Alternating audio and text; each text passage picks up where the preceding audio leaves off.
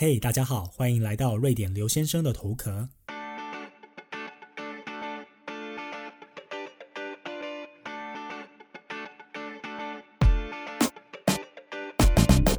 Hello，大家好，好久不见。没错，我终于呢又更新了。消失了很长的一段时间，在这段期间里面，非常感谢大家的不断私讯的来关心哦，我一切都很好，就是公事和私事方面蛮忙的。当然，因为现在工作的整个情况改变了，因为肺炎肆虐全球，所以必须要花比较多的时间去学习一些新的东西。那在私人的部分呢？前阵子呢，一直都在做买卖房子的这个事情啊。虽然说这已经不是我第一次在瑞典做买卖房子，但是呢，上一次是五六年前的事情，所以很多的记忆其实没有那么的清晰。那这一次呢，要重新的呢去了解一下很多的流程，在这当中就发现蛮多有趣的地方，包含说。我也有跟台湾的家人或者是朋友了解说啊，在台湾是怎么样的状况，结果发现这当中的差距还蛮大的。毕竟可能大家呢想到瑞典，就会想到说我们可能花很多的时间在家里面，或者是花很多的时间在居家设计布置啊，然后感觉好像是不是我们这边的瑞典人都住在像 IKEA 一样的样品屋里面？有一部分是可能。部分正确，那有一部分呢，我觉得也不尽然是这样。所以呢，竟然做了这个事情之后，就想说啊，一切尘埃落定了，现在比较有一点点的时间，可以呢把这个当成一个主题来跟大家报告一下，到底在瑞典哦住的这件事情的真实状况是怎么样，以及说你在买卖房子方面是不是很容易，还是很困难。以及说，在居住的环境和内部呢，是不是真的像台湾想象的这样，还是说其实是有一点差异的呢？那其实买房子这件事情，就算是一个人生规划吧，就是你可能呢，在某一个人生的点，都需要去做一些啊特定的事情。在瑞典，我觉得这个现象特别的普遍，就是说。啊，大家呢就是会有一种按部就班的感觉。那买房子其实说很多人的人生规划当中，因为在瑞典，其实这件事情并不是很难的事情哦。那其实呢，在最近哦，在工作上说到人生规划这件事情，我的在自己的组内呢有一个比较资深的同事，那我们经常都会聊天。那毕竟他跟我做的事情是差不多的，所以我就会很了解说他到底他的规划是什么。然后结果有一天我们在聊的过程当中，他就忽然在这个 out of blue 就挑了一个问题给我，我忽然不知道怎么回答，他就问我说：“Have you got your five-year plan？” 然后我就。五年计划，我从来没有想过这个事情哎。虽然说现在也不是说年纪多小了，但是你要想我五年之后做什么，我好像还真的没有想过。那这件事情就让我回想到，在我很早很早以前刚开始工作的时候，有一个非常资深的经理，他那个时候我记得是我应该是二十五岁哦，他就问我说：“Have you thought about what will you be in ten years？” 然后我也是，当时也是，就是眼睛忽然就是整个就是失焦，觉得说啊，十年后我要做什么？这件事情我根本连想都还没有想，因为对我来讲，当时还没有踏出真正的第一步，所以想那些事情是很困难的。可是对我现在来讲啊，我觉得现在我已经到人生的另外一个阶段了，可能似乎这种规划啊，或者是下几年、五年、十年要做的事情。可能真的开始要想一下，要有一些规划，或者说给自己一些目标，让自己可以去有一个呃方向可以去努力嘛。所以，如果你们对这些事情是已经有思考过的话，欢迎呢私讯来跟我讨论一下。好了，那废话不多说，我们马上进入我们今天的第一个单元。说到买房子这件事情，就我的了解，我知道对于台湾的大家，尤其是如果你是住在台北市。或者是呢，想要在台北市的蛋黄区买房子的人，这件事情可能会有点遥不可及，因为台湾的收入和房价的比例呢，真的是有点扭曲，又加上说，其实有很多的支出，还有很多的一些眉眉角角，你必须要去考虑的，所以大家可能会觉得说，这件事情可能离自己还没有那么的近。可是呢，在瑞典这边是一个完全不一样的风景啊，因为在瑞典这边呢，第一个。呃，租房子会比买房子还要贵，这个等下再解释一下。第二个，还有一些政府政策上面和保障上面不太一样的地方。所以，在我进行今天这个主要的经验分享，我怎么样做这件事情的之前呢，必须要先跟大家来解释几点哦，大家可能会容易误会的状况。首先，第一个就是对于瑞典的人来说，居住呢算是权利之一哦。因为我们也常常要讲说要安居乐业，所以如果你没有办法住得好，或者是住得有保障的话，你的人生很多的规划，包含说要呃生小孩啊，或者未来要养老啊等等，都是有牵连的。也因为这样，在政府的政策上面反映的就是哦，第一个，我们这边很少在做所谓炒房的事情，也就是说。外国的资金是没有办法直接的进来炒房。比如说，你今天是一个没有欧盟居住权的人，也没有瑞典国籍的人，你是不能说我就拿了现金进来，我就要砸买了五套房好了，然后拿去出租，这件事情是不允许的。就是瑞典政府的规定，就是说你每一个人的名下就是最多就是一套房，那这一套房政府可以贷款给你。可是呢，如果你要买第二套房的话，大家就会觉得奇怪啦，因为你一个人住一套房就好，为什么你要买第二套？那合理的怀疑，你就是为了要出租来赚钱嘛。所以你要买第二套房的话，那个贷款是非常非常非常难的，你几乎只能够用砸现金的方式去做这件事情哦。那又加上说租屋子，就算你真的买了一套房，然后呢砸钱买的第二套房，用纯现金的方式砸钱。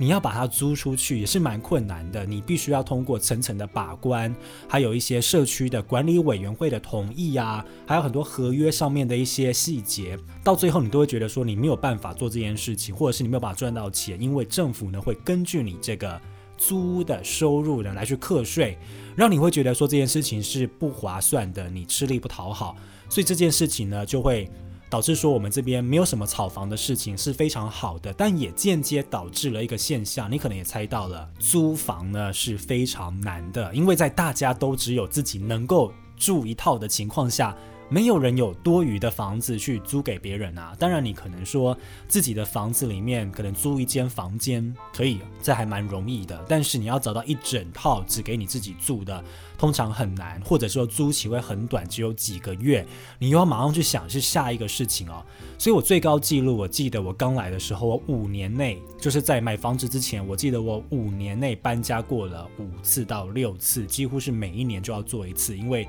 租期很短，大家没有办法做长租。你长租的话，有很多的法令上面的限制啊。所以这是第一点观念要搞正的，就是在瑞典这边买房子是用来给自己住的，不是用来投资的。所以相较之下呢，房价呢是有一点点的算是稳定啦。根据啊，如果你要比跟很多国家来比的话，那第二点呢，就是其实台湾的这个房子的尺寸的单位是平嘛，就是所谓的土土字旁的那个平。那瑞典这边使用是平方公尺或者是平方米，那这个是有差别的嘛？就是所以，等一下呢，我在这一节里面讲到很多，我都会想办法要换算一下，让你们能够了解啊。那一个土平就等于是三点三个平方公尺啊，所以这个先记起来。那尺寸这个事情也是大家在观念上面要先去调整的。就是我在买房子的期间，我看了很多的一些 YouTube 频道，然后包含做一些线上介绍房子啊，或者是室内装潢。结果我就赫然发现，其实，在台湾，如果这个房子是十六平，就台湾的土平，十六平、十五平的话，很多人会称它叫做呃小宅。然后如果是十五平以下，大家称它迷你宅。然后怎么样？什么迷你宅要怎么样收纳？要怎么样做家具的规划？那这一点呢，是我比较少注意到的，因为在瑞典呢，这种十五平台湾土平十五平以下，甚至十四、十三都是非常非常常见的尺寸。而且今天呢，不管你今天是在斯德哥尔摩首都的公寓大楼里面，或者是你在一个小小的城镇里面的公寓大楼里面，大部分这个都是让人非常能够接受，说一个人或者是一对情侣两个人可以住的一个大小。大家不会觉得说这个特别的小，大家觉得这个就是刚刚好。那这个就是大家的观念呢，就是不太一样。虽然大家可能觉得说瑞典应该地广人稀，可以大家可以住得很大，但对瑞典人的观念来讲，就是我们这样讲嘛，就是刚刚好就是最好，你不太需要多大的房子。对大家来讲，就是有一个客厅，有一个睡房，有一个厨房，有一个浴室。然后如果有阳台的话更棒，那这样就完美了。大家不需要说再去有其他的房间。那当然了，这个还是跟个人的财力有关，在后面再讲一下。那我觉得可能的原因之一啦，是毕竟在台湾买房子不容易，所以有时候你买了那个房子，你就预想说这个地方就是要我一直住，一直住，一直住，住到我啊结婚，然后生小孩，然后直到小孩搬出去为止。可在瑞典，因为买房子这件事情非常的普遍，所以大家都是根据你当时的需求。比如说，大家都觉得说一个人住十三平的小房子是非常 OK 的啊。就是你如果到时候你真的遇到了另外一半，然后呢你要要啊同居的话，你们可以考虑在一起买一个大一点的。然后呢，等到你们有小孩了之后，要有小孩的房间，你们可以再买一个更大一点的。所以是人生的阶段当中会不断的换房子、买卖房子这件事情。你看我现在在瑞典九年，我已经要做这件事情要做第二次了。所以这是一件可能他们觉得说，就是你要根据你当时的需求去做这个规划，这样你也不需要去浪费空间。而且其实，在首都内，尤其在首都的蛋黄区内哦。很多人住的房子可能就是十平以下，就是三十三平方公尺，这个也是很常见的。像我现在目前正在住的地方，大概就是十三平。也就是大概四十三、四十四平方公尺，然后我即将要搬去的地方呢，会只有十一点五平，因为它呢离市中心非常的近，就是真的是在像是在蛋黄区一样，那也就是大概三十八平方公尺。对我来讲，这个就是非常够用，因为我一个人的话，我有自己的房间，然后一个客厅、一个厨房，然后再加上厕所，很够用的状况下，那就是这个是一个大家观念上面呢要去想清楚的一个地方。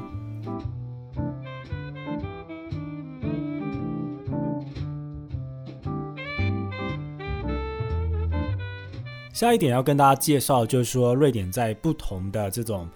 房子的类型哦，比如说呢，我一直都是住在公寓型的。那如果你在乡村的地方，你可能就会住在所谓的房子，就是自己的真的是一栋房子这个样子。那还有一种是中间的取向，这种连排的，像是连排的公寓吧。呃，我并不是说联排公寓，联排的别墅，就有点像台湾的那种。传统的透天有没有一栋一栋，但是连在一起的那个？这个在瑞典呢也是有的。那当然，这当中的价格呢是不一样的，管理方式也是不一样。所谓管理方式，就是当我现在住在的是公寓里面的话，我们附近的居民可能就是我不知道，将近可能是五十户好了，就会组成一个管理委员会。那管理委员会他们的权力非常的大。基本上呢，就是你每个月要缴管理费，那他们会帮你做一些公共设施的维护，比如说你的地下室里面的储藏室啊，或者是脚踏车房啊，或者是洗衣房。因为在瑞典这种比较旧型的公寓里面呢，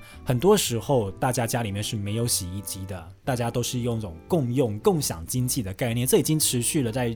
数十年了，就是在你自己家的。那一栋公寓的地下室里面会有一个公用的洗衣烘衣房，那你就是要自己去定时间，大家一起共用。那当然很多人就会有一些洁癖，像我就是其中一种，所以我自己呢在自己家的浴室里面有安装洗衣机，那真的要自己要花一笔钱，因为在瑞典做这种工程是非常非常贵的。但是呢，如果你要使用公用洗衣间的话，很多人会有这种卫生的疑虑嘛，所以管委会就要定期的每个礼拜请人来清洁，所以你缴的这笔钱就包含了所有公共设施的维护，以及说要给这个管理委员会他们要给他们一些津贴吧，不然为什么他们要帮你做这些事情呢？那说到这个，就是管理委员会真的是一个吃力不讨好的工作。很多的这种管理委员会，他们到最后都是选不出干部的，因为没有人愿意做这个事。就算你给他钱，他也不要做。大家在瑞典都是想说，我要安安静静的过好我自己的日子哦。那这管理委员会还是非常重要的啦，尤其是我在上一次的节目好像有说到，就是说瑞典呢是这个独居比例非常高的国家，尤其在首都里面有超过一半的家户都只有一个人住。所以在这个情况下，你管理委员会就可以帮你很多的事情啊，比如说，呃，他通知你说最近要做什么事情，然后有一些做的比较好的管理委员会，他们可能还会有一些活动哦。但更重要的是，管理委员会他们经常会做一个活动呢，让大家就是不是那么的喜欢，但是呢，你为了要社区的和谐着想，还是要参加，就是 Cleaning Day，就是他都会召集大家一起呢，把附近的。环境呢，整理一下，剪剪树枝啊，然后扫扫地、割割割草啊，顺便促进一下大家的感情这种事情。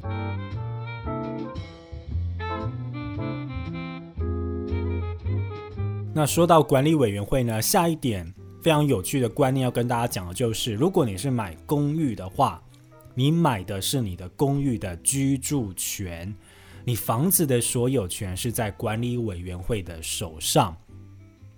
给大家几秒的时间去消化一下，你没有听错，你花了这么多的钱，你买到的公寓，你买到的是他的居住权哦。这个土地，呃，不能说土地，这个建筑物和这个公寓的所有权是在你的管理委员会的手上。他们等于就像是一个基金会或者是一个组织，那他们拥有假设说五十户的公寓，所以呢，连公寓的人里面搬进搬出都是要他们核准的。所以就是你今天买了这个房子之后呢，你签了约，那约上面会有写说，我们现在呢确定你要买下这个房子了。可是如果这个房子的管理委员会不会批准你的会员资格的话，这一场买卖视同失败，那我们会把钱还给你。这点就跟台湾不太一样，大家可能会觉得说我买就买到，但事实上这个呢就是比较算是社会主义的一个。一个影子啊，就大家会觉得说土地啊，还有居住啊，这个是公有的，你没有办法私人去拥有这个事情。所以管理委员会他们成立的目的就是说，我们他们希望有一个用组织的方式呢，来去管理你这个社区，然后确保你社区的里面一个人呢，大家都知道你是谁，那你的居住进去和出来。因为毕竟像我前面说过的，大家不是在这个地方要住一辈子的。所以有时候其实这个房屋的汰换率，就主人的汰换率是蛮高的，可能每五年好了就换一个主人。所以有这个管理委员会的存在呢，它就可以确保说这个主权的移交啊都是没有纠纷的，然后你也不会在里面做什么奇奇怪怪的事情。那管委会的权力很大，包含说你的家里面的公寓的外观是他们管辖的，什么意思呢？你不要想说你今天窗户啊坏掉了，你就想说你自己去找一个那个装修工来换窗户，这是不允许的，因为你住的那个地方是管委会所有的。那那个窗户呢会影响到外观，会影响到大家怎么样看你们这栋建筑物。所以呢，你窗户坏掉了，你第一件事情是要去找管委会，跟他说我窗户坏了，请你们派你们核准的装修工来去装修。他们就会确保那个装修工知道说你窗户的外面那一侧外观要怎么样。看起来怎么样？要跟你其他的邻居是一样的，你不能够独树一格啊！所以所有的外观还包含了阳台，像我现在住的是有阳台的地方，你阳台不能够自己去啊自己的去修缮哦，你不能够说我今天我的阳台的栏杆我要看起来是金色的，好了，这是不允许的，这个是有法律问题的，因为你的房子是属于管委会的，你买的是你的居住权。所以我觉得这一点应该是在台湾的大家比较难去了解和接受的，但在瑞典这个地方，它的居住环境、它的法规就是这么样规定的。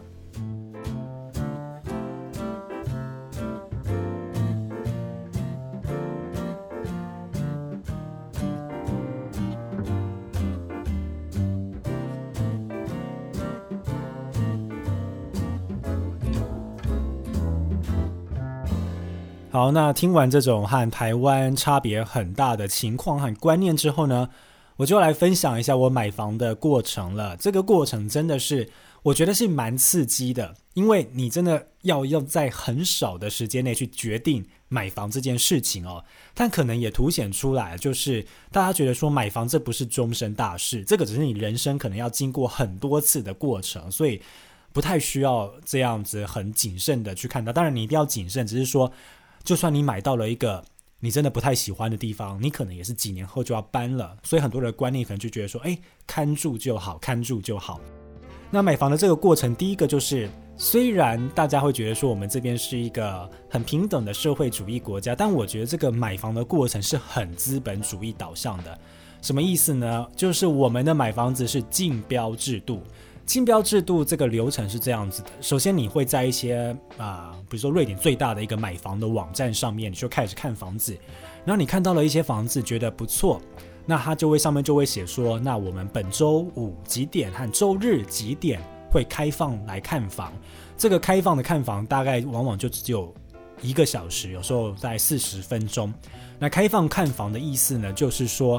这个房子里面其实还有人住在里面，现任的屋主住在里面，那他然就会啊把它布置一下，弄得很漂亮。然后在约定的时间呢，可能就有很多人来看房。通常呢，在一组房子里面，大概会有十组人来看好了。那看完了之后呢，中介隔天就一一打电话说你有没有兴趣。假设十组人里面有五组有兴趣好了，中介就开始一个一个打电话问：好，那你愿意出价多少？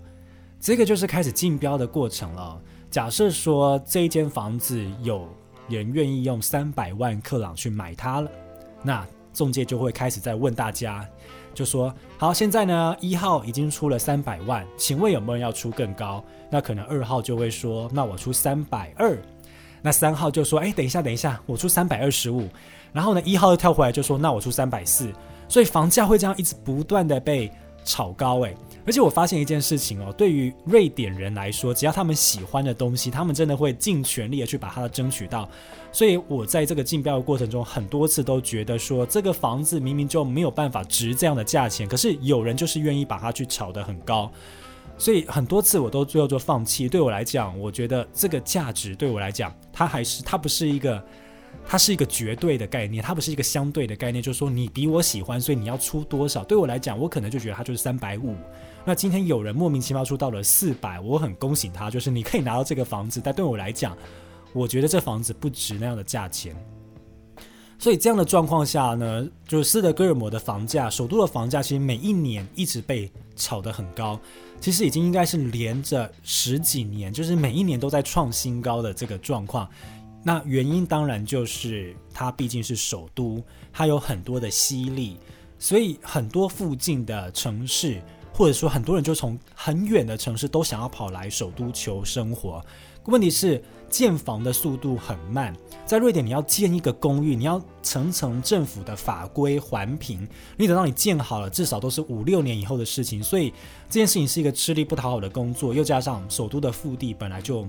有限嘛。让人又不断移进来的情况下，房价就是每一年不断的被炒高。那有时候你看到那个房价看得非常的心累。当你到其他的城市去玩的时候啊，他们就是你会经过一些橱窗，这些房仲公司的橱窗，他们就开始列，就是列出说啊，这间公寓卖多少，这间公寓怎么样？我看到那个价格都是一直摇头。有时候看到真的就是一模一样的条件，但是硬生生比首都要便宜一半。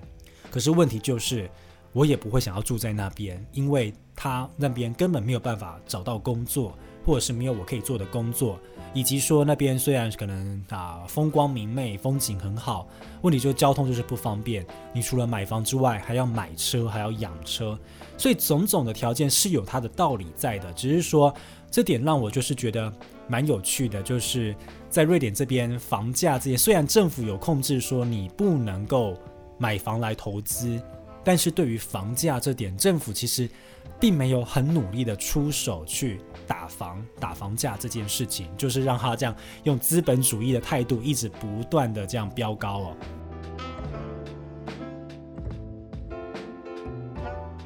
所以呢，话说回来，就是你最后呢，往往就只有那个时候开放房子的时候，你可以去看。就可能真的大概就是十几二十分钟，你就要决定你要不要花三百多万克朗或两百多万克朗去把这个房子给买下来。因为在竞标的过程中，通常很快，你竞标可能一天两天就要结标了，你不可能有时间回去看房，而且他们也不会允许你回去看房，因为那边是有人住的。OK，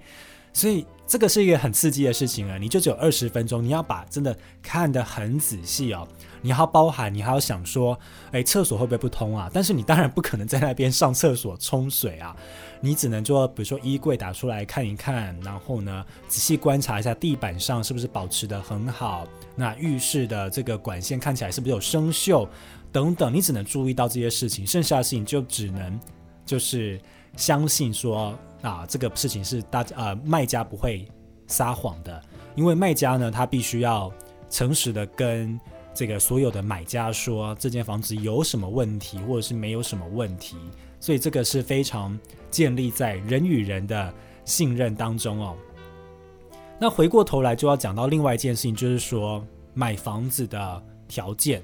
其实因为真的是相对的简单很多啦。举几个例子哦，就是基本上呃，头期款就是总价的十五 percent，也就是说你只要有这个足够的十五 percent 的现金。剩下的都可以跟银行贷款，那银行的贷款现在利率又很低。瑞典呢，就是有一阵子是零呃负利率，负利率什么意思呢？就是说你把钱放在银行，银行不但不会给你利息，你反而应该要付保管费。的意思，那当然银行没有做到这么绝。虽然说政府规定的负利率，但是你不用付保管费，只是说你不管放了几百万、几千万，你一毛钱的利息都拿不到。那在负利率的情况之下呢，这个贷款的这个利率也非常的低哦。基本上我知道的是，好像在台湾可能大部分都是三 percent 左右嘛。那我目前的这个贷房贷的比例呢，不是比例，房贷的这个利率哦，大概就是一点三。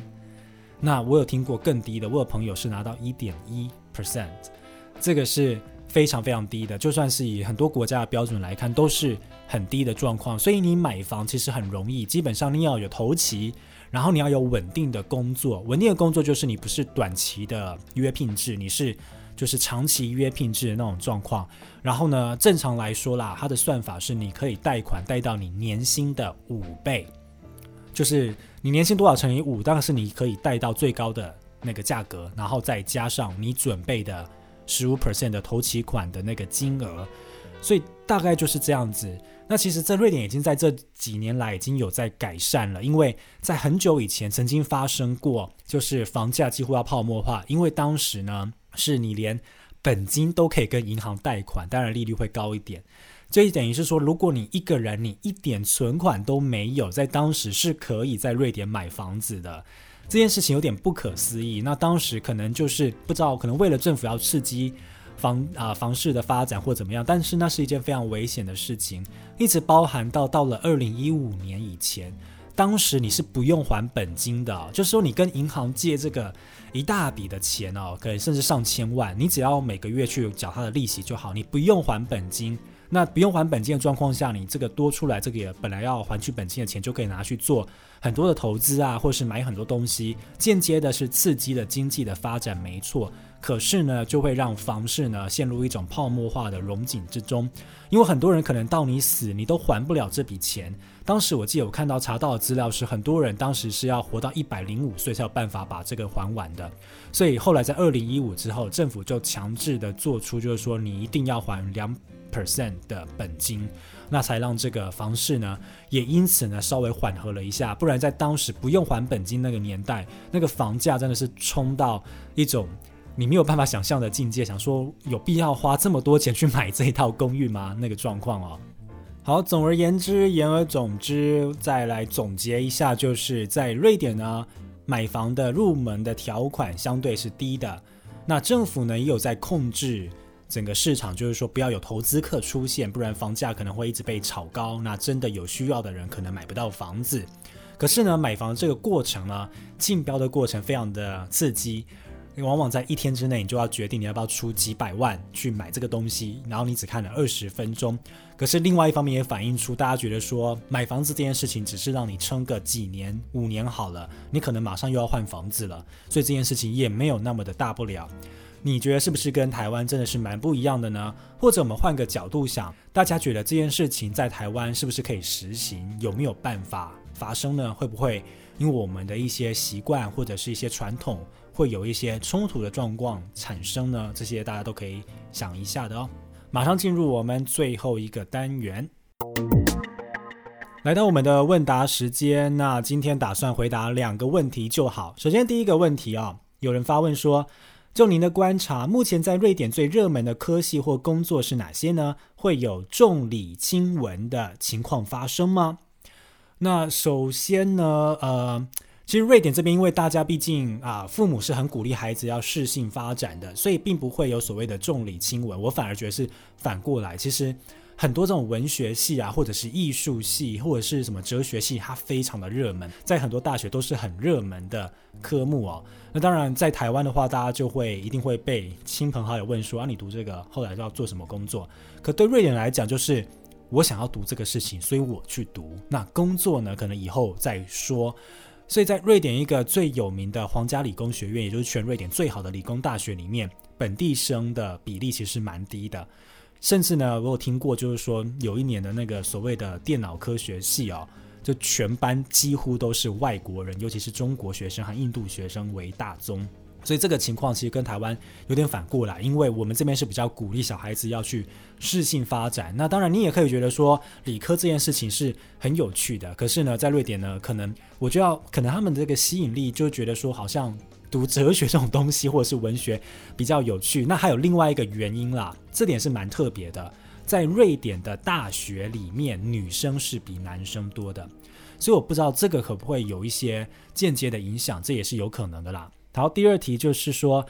请问能推荐瑞典国内旅游的城市吗？在瑞典的时候只去过了斯德哥尔摩，也就是首都，还有哥德堡，也就是瑞典的第二大城哦。有没有很推荐的地方？我个人是蛮喜欢在哥德堡第二大城附近，就是西部啊，西部的那些海岸，西南部的那些海岸边，每一个小镇都非常的漂亮，就是依山没有依山啦，就是临着这个海边，然后呢，夏天的时候那种海风徐徐，然后天很高很蓝，房子很低矮，五颜六色，那个那个景象真的是非常漂亮的。当然冬天的时候呢，也可以去北部的小镇体验一下那种冰山。啊，冰天雪地，然后以及看极光那种感觉，其实瑞典一年四季各个部分都还蛮漂亮的。我只是不推荐大家在十一月的时候来，十一月是一个非常悲惨的一个月，因为还没有开始下雪，所以呢天还是暗暗的，你就觉得说整个人都很阴郁，然后一直的下雨，